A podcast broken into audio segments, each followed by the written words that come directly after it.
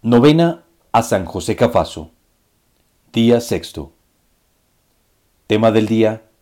San José Cafaso y la misión. La misión de la Iglesia es evangelizar. La Iglesia debe cumplir su misión siguiendo los pasos de Jesús, que anuncia la buena noticia del reino a los pobres y a los pecadores. Documento de Aparecida, numeral 31. Para San José Cafaso, esta fue su tarea predilecta. Lema del día sexto. Ser misionero es ser anunciador de Jesucristo. Oración para todos los días.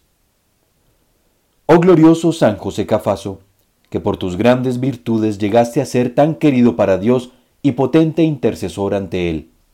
Con gran confianza venimos a tu presencia para suplicarte nos concedas la fuerza para superar las adversidades que nos afligen, para curar las enfermedades físicas y morales que nos entristecen y para vencer las tentaciones que buscan alejarnos de Dios.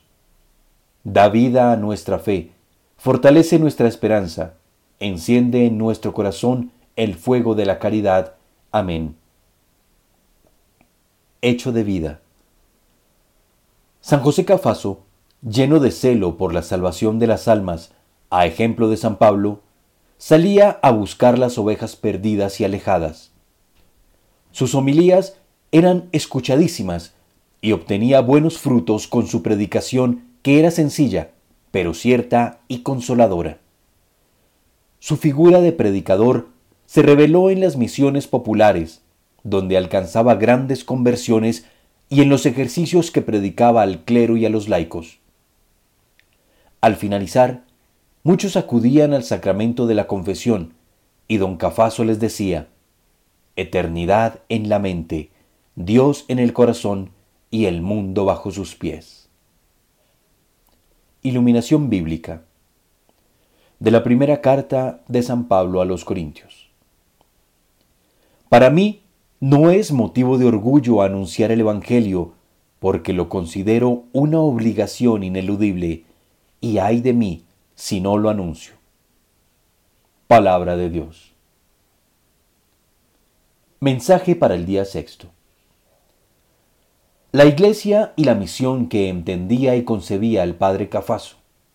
La iglesia enviada por Dios a la gente para hacer sacramento universal de salvación por exigencia íntima de su misma catolicidad, obedeciendo al mandato de su fundador, se esfuerza por anunciar el Evangelio a todos los hombres. El mandato misionero del Señor tiene su fuente última en el amor eterno de la Santísima Trinidad.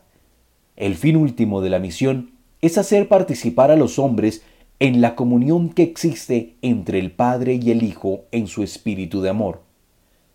El Espíritu Santo es el protagonista en toda la misión eclesial.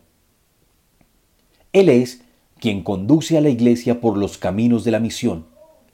La tarea de la iglesia es fundamentalmente la evangelización.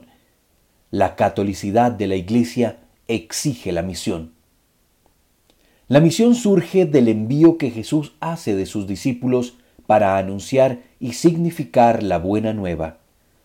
La misión es fundamental y tiene una gran importancia para los discípulos que se manifiesta en la abundancia de textos misioneros que aparecen en los Evangelios.